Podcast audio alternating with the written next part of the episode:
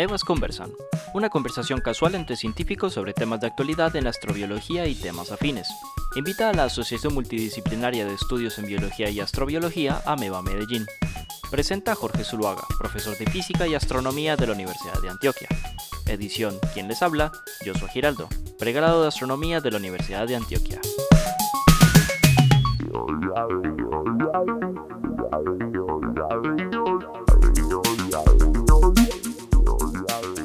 Bueno, estamos entonces en este Amebas Conversan hablando de un tema potente, potente, casi lo bueno de la astrobiología, Seba, yo creo que tú compartes conmigo este, este sentimiento y es que se siente uno trabajando en ciencia, pero al mismo tiempo se siente uno recordando los libros que leyó de ciencia ficción, es decir, es como una, una, una, está en la frontera entre la literatura y la ciencia, fantástico. Estamos hablando de la ecosíntesis marciana que es la creación de una biosfera eh, en Marte. En el segmento pasado habíamos eh, tocamos un par de temas interesantes, el tema del hecho de, por ejemplo, de que ecosintetizar a Marte no significa ya crear una Tierra nueva, porque resulta que Marte tiene unos defectos, tiene una, masa muy pequeña, no tiene campo magnético. Podríamos lograr que, eh, digamos, si creamos una atmósfera que dure unos millones de años, hasta 100 millones de años, pero no más allá de eso si no, si no intervenimos. Pero también hablamos de dos especulaciones interesantes y la especulación de que podría ser la Tierra un lugar ecosintetizado por extraterrestres. Ya decíamos con, eh, con, con, Sebas que eh, eh, digamos que no es, no es imposible, pero y no podemos demostrar que no, y eso no significa que sea así. Y la otra posibilidad es que Marte se convirtiera en, un, en una especie de olla de virus impresionante, porque claro, porque los microorganismos que llevaríamos, tal vez si no logramos depurar las muestras, podrían llevar sus propios virus y hablábamos de que hay una alta tasa de mutaciones que podría acelerar la evolución y yo planteaba, digamos, lanzaba esa, esa bomba de qué tal si lo que obtenemos allá es una máquina de virus, una cosa que produzca virus. Pero bueno, Seba nos aclaraba muy clara, nos aclaraba al final del segmento pasado que hay cosas pues que no, no, no hacen ver ese escenario como una cosa así como, ay, va a ocurrir. Sebas, ¿qué pasa a continuación? Ya tenemos entonces el planeta, digamos, 100 años, 200 años, y una atmósfera, ya el organismo, digamos, inicial. ¿Qué seguiría? ¿Qué seguiría en este proceso de cosíntesis? Entonces, como la atmósfera, estamos creciendo Marte con esa atmósfera, ya la temperatura va a ser adecuada no solamente para cianobacterias o para algunas otras pues, eh, bacterias, sino que ya podemos meter organismos más complejos y eh, que también tengan la capacidad de fotosintetizar. Estos son unas cosas también rarísimas, pero curiosamente funcionan bastante bien. Los líquenes. ¿Te acordás? Sí, eso líquenes. lo que uno ve pegado como a los, ¿cierto? Se ven los muros o en los árboles, incluso en los árboles, no. Sí, tal cual. Y, y los líquenes son una cosa, digamos, que uno puede pasar por alto, también inclusive en biología. Tan complejos son los, los, lo, lo que es hecha, hecho de hongos que casi que es una biología completamente ajena. O sea, hay hongos con 15 sexos y, y hay hongos que eh, hay hongos que hacen parte del mismo género, o sea, son muy cercanos entre sí, pero uno come una cosa completamente opuesta a la otra, una cosa, una cosa muy rara. Entonces, un líquen es un hongo, eh, eh, no, no, no así como muy grande, sino microscópico, pero crece, pues, es microscópico, solo que crece de tal manera que lo podemos ver como una, una especie de, de película ahí pegada a, las paredes o, a los árboles o eso. Y esos hongos eh, tienen una relación mutualista, normalmente mutualista, con algas que fotosintetizan o cianobacterias que fotosintetizan. Entonces el chiste es, yo soy un hongo, yo no tengo la capacidad, yo no tengo la evolución, no, evolucioné para, para tomar la luz del sol y el agua y el dióxido de carbono, y convertirlo en azúcar para pues vivir, ¿cierto? Eh, no, yo soy un hongo que tiene la, tiene la capacidad, tiene la mejor maquinaria enzimática dispuesta para todo. Entonces soy capaz de degradar hasta lo más raro, hasta lo tóxico y volverlo alimento. Y, y el chiste de estos líquenes es, cuando son sanos, eh, las cianobacterias que están dentro están, digamos, protegidas de, depredación o protegidas pues, de radiación y cositas así, pero sacan de su azúcar hecho por la fotosíntesis hacia las células de, del hongo. El hongo las absorbe y el hongo le otorga vitaminas y minerales a la cianobacteria. Entonces es una relación em, eh, mutualista. Claro, mutualista, de, beneficio para ambos, con la desventaja de que es eh, más compleja, entonces tiene, digamos, pues otras em, características que hay que tratar. Una, una de, las, de las cosas que en ecología y en ecosíntesis se trabaja es algo bastante peligroso que se llama nicho ecológico. Digo peligroso es porque definir nicho es un... Eh, nos quebramos las, las cosas. Es como vos intentando definir la gravedad, vos en física definir gravedad. Hay veces que necesitamos definiciones que nos permitan hacer prácticos, ¿cierto? Porque, o sea, por ejemplo, la gravedad newtoniana es útil, pero ya sabemos que la gravedad newtoniana le quedan palitos a la gravedad eh, de la, de la eh, relatividad general, ¿sí o no? Entonces, em, algo similar pues pasa con nicho. Pero yo tengo por acá una definición, yo anoté esto muy bueno eh, para, para, para que la gente se lleve esta super idea. Mira, el... Perdóname aquí, ya, ve. El nicho ecológico es la coincidencia, ¿sí? La coincidencia de una especie a las condiciones medioambientales. Tal cual. Correcto. Donde, entonces es algo un poquito abstracto. No es un lugar físico, sino que depende de la temperatura, la presión, la cantidad de agua, todas las vainas, todo eso termina siendo em, un factor al cual el, organismo no solo responde, sino que afecta. ¿Cierto? Y por eso es tan, tan la, biología es tan dinámica. Pero, y aquí está algo pues para que se, se, animen las personas, los, los mañoños al nicho, al nicho ecológico se le, se le denomina un hipervolumen dimensional. Y eso lo que, lo que quiere decir es, em, yo necesito, para definir bien nicho, yo necesito la mayor cantidad de, de, variables por medir. Entonces, yo puedo, ¿qué puedo medir fácilmente? Temperatura, presión, eh, cantidad de agua, pues, o disponibilidad de agua, radiación, incidente, cositas así. Y y cuando yo voy midiendo, yo, digamos, yo puedo hacer un, y puedo, puedo, empezar a hacer gráficas. Entonces yo, yo, tengo temperatura en el eje Y, presión en el eje X, luego el eje Z es radiación. Hasta ahí vamos bien, ¿sí o no?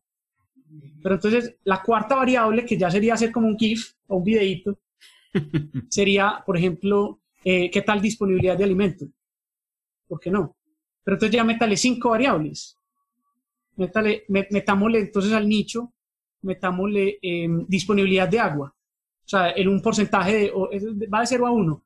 Entonces, ponerle 90% de disponibilidad de agua es lo que nosotros necesitamos. Creo que nosotros necesitamos 95% de disponibilidad, no me acuerdo si es así. Eh, eso es una variable también de nicho. ¿Qué tal? Em, eh, eh, digamos, otra variable es con cuántos organismos es capaz de, de, de vivir el organismo en comunidad. ¿cierto? Porque de pronto una, una, una sobrepoblación pues ya eh, afecta al organismo. Entonces todo ese tipo de... Pero eso cómo se aplica en este caso, o sea, y por qué el, el, el, problema del nicho es, eh, porque, el, porque, concepto de nicho es problemático aquí. Porque estamos hablando de un planeta entero.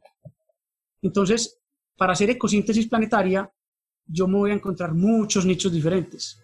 Entonces, yo tengo que empezar a encontrar qué organismo está, tiene la capacidad de adaptarse a, un, a cierto nicho o ya está adaptado a cierto nicho. Entonces, por ejemplo, los, los líquenes, como usted estaba diciendo, no están adaptados a temperaturas inferiores a menos 20 grados centígrados. Y Marte tiene temperaturas de menos 60 grados centígrados. En las condiciones actuales. Claro, actuales. Entonces, si yo, yo pongo cianobacterias que de, pronto sí resisten y ayudándolas, pues, esas temperaturas bajas, eventualmente aumenta la atmósfera, aumenta la temperatura por la presión de la atmósfera, em, o como algunos magos quieren usar que espejos, ¿listo? Entonces, em, eh, calentamos la atmósfera y ya puedo usar líquenes. ¿Qué pasa con esos líquenes? Van a, ser, van a empezar a encontrar un lugar exitoso donde, donde crecer, ¿cierto? Eh, aquí entra también, digamos, algo que, que, tiene fama en, en, los seguidores de, de Ameba, los extremófilos, ¿cierto? Eh, el chiste de, los, de los extremófilos es que son organismos que viven en condiciones muy, o sea, crecen y se reproducen en condiciones muy diferentes a las nuestras. Y yo soy abogado de argumentar de que no, no, no solamente nos interesan los extremófilos, sino los extremoresistentes, porque hay veces que las cosas pueden ir variando. Entonces, si yo aclara la diferencia, aclara la diferencia. Em, por ejemplo, hay cianobacterias que no son extremófilas, pero son extremoresistentes. Lo que quiere decir es que si de pronto y, eh, no necesariamente crecen, como no son extremófilas, no crecen en temperaturas bajas, pero resisten temperaturas bajas. Y como Marte tiene, tiene estaciones, de pronto las, las, estas cianobacterias crecen en verano y resisten, o sea, sobreviven el invierno.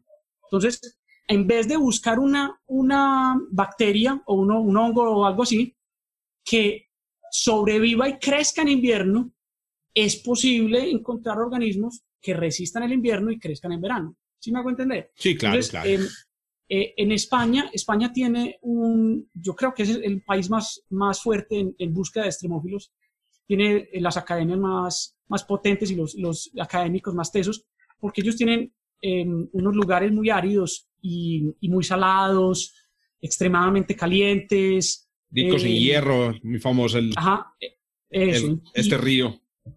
Exacto, entonces, em, digamos, en la literatura tenemos un, un, un sesgo hacia los extremófilos y, y, por supuesto que podríamos inocularlos, pero a medida vaya cambiando, eh, el, el, eh, a, medida vaya madurando los ecosistemas en Marte, ¿cierto?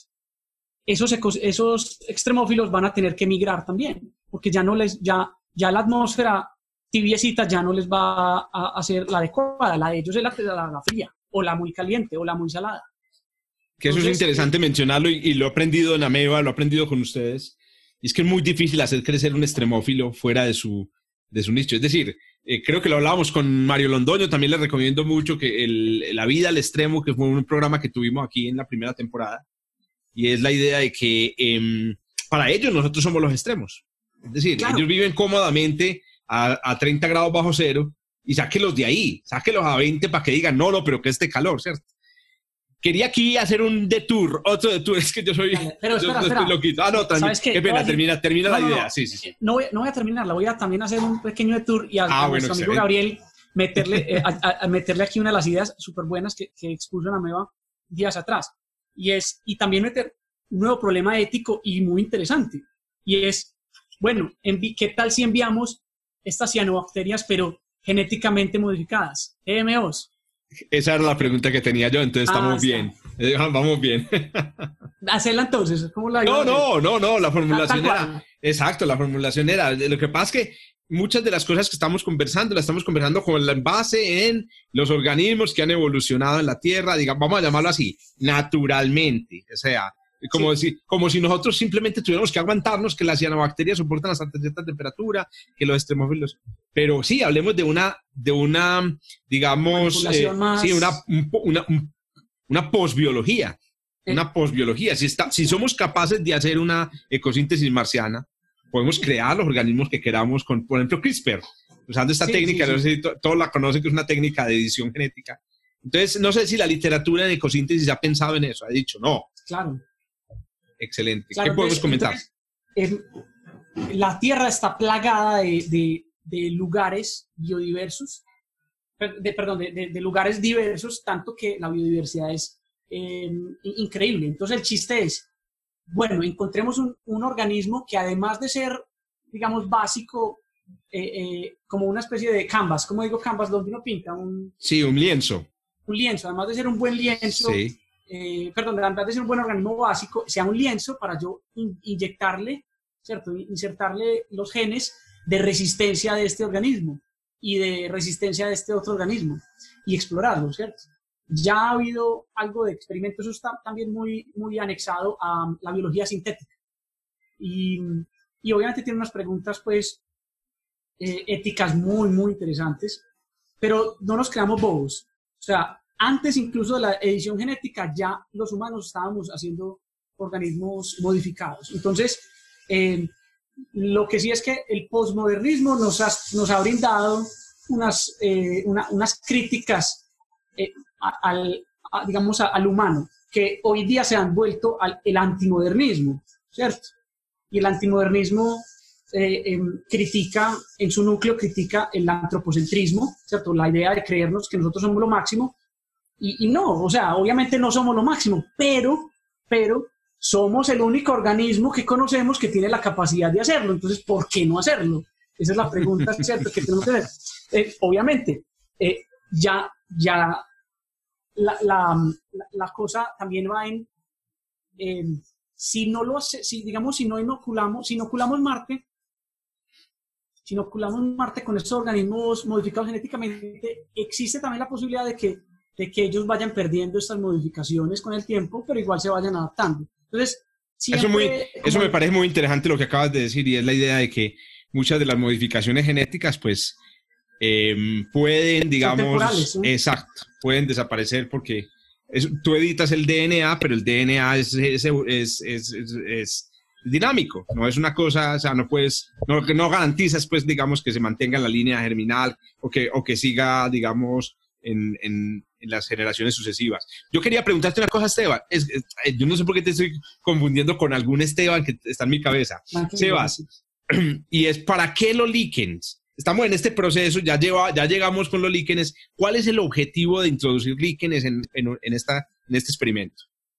Los líquenes le otorgan nuevas herramientas a, la, a, la, a los organismos vivos eh, que estemos inoculando, porque ya no solamente, sea, los, por ejemplo, las, las cianobacterias tienen muy buenas herramientas moleculares y químicas eh, para, pues y físicas también para, por ejemplo, resistir la radiación que les llega a Marte, ¿cierto? Em, ellas, por ejemplo, reparan muy rápido el ADN o eh, generan copias de, su cromos, de sus cromosomas, entonces tienen 30, 40 cromosomas. Por si uno se daña, no importa. Pero todo eso, eso gasta mucha energía. Y obviamente lo que nosotros queremos es que la bacteria, o sea, Marte no sea solo un planeta cubierto de una, de una bacteria, sino que haya cosas más complejas. Entonces, para eso necesitamos que, que la bacteria no simplemente vaya creciendo y creciendo y creciendo, sino que crezca con velocidad y ya. Siga creciendo, pero ya cumplió usted su, su, su, primer, su principal papel, que es ser un organismo pionero en la maduración del ecosistema. Entonces, luego yo inoculo el segundo organismo, que es más complejo, le otorga otras herramientas como resistencia eh, eh, a la radiación, porque, digamos, los, hongos tienen unas paredes, unas paredes celulares muy gruesas. Entonces, ya automáticamente por eso, pues, eh, hay una barrera física para la radiación y, como te digo, los, las, las, enzimas, o sea, la, la, capacidad molecular que tienen los hongos de, de comer ciertas cosas que, que los, las bacterias, que las cianobacterias no. Por ejemplo, yo sé que ya toqué pues el tema de la radiación, pero hay otro problema que tiene Marte bien berraco y es los, los em, perfluoratos, que son unos iones, pues en forma de sales, pero son unos, unas vainas eh, oxidantes, no tan oxidantes como suenan. O sea, el, el, hipoclorito sí es muy oxidante, el que nosotros usamos para, para, destruir el coronavirus. El perclorato es una, digamos, algo como el hermano mayor de ese, de ese eh, hipoclorito, entonces es eh, como más grande, digamos mayor, em, no es tan acelerado, entonces no es tan oxidante, pero eh, sí afecta mucho, especialmente las concentraciones en las que está en Marte. El, suelo marciano tiene los nutrientes, excepto nitrógeno, para que las plantas crezcan, pero los percloratos la hacen muy tóxica. Entonces, ¿qué podemos hacer ahí? Hay algo que se llama bioremediación y es utilicemos organismos que comen percloratos y desechan cosas no tan, no tan tóxicas o incluso cosas chéveres. ¿Qué se puede hacer también? Osmosis reversa, pero eso es muy costoso porque los, los filtros que tienen que hacer para la osmosis reversa, eh, eh, además que requieren mucha energía, pero se puede hacer un mecanismo físico. Em, digamos, hay otros mecanismos físicos, pero el más barato, al parecer, es bioremediación por ahora. Entonces, ¿qué tal si ponemos líquenes con algas y con cianobacterias que además tengan la capacidad de comer perfluoratos? Si, me hago, entonces cada vez complicamos la vaina, no, muy pero interesante. le estamos dando capacidad muy interesante. Me parece muy interesante esa, esa, esa idea, ese, ese hecho que no, estamos aprendiendo ahora. Yo conocía los, los percloratos porque eh, viene desde el tiempo de los Vikings, ¿cierto? Uno de los experimentos justamente se cree que, em, que no funcionó, no porque no hubiera vida. Uno de los experimentos negativos Se explica es por la presencia de percloratos. Fue la, búsqueda de material orgánico en la Tierra y no encontraron. Y entonces algunos investigadores dijeron, pues que con todos los percloratos. Y otro experimento ah, eh, fue el, después el, un explorador polar el que, el que descubrió, descubrió eso. Y eso creo que quedó confirmado en estos días eh, por, por Curiosity. Entonces sí, exacto, tenemos que ir metiendo organismos que van cambiando lo que es un planeta que de todas maneras, recordemos, es un planeta que lleva miles de millones de años como mínimo, si es que tuvo vida alguna vez, sin vida, sin vida. Entonces un planeta, pues pucha, no es como llegar, digamos, al, balcón a sembrar tomates, ¿cierto? Y creer que los tomates van a crecer pues de, un, día, de un día para otro. Esto fue Amebas Conversan, una invitación de Ameba Medellín, presentado por Jorge Zuluaga, editado por Joshua Giraldo.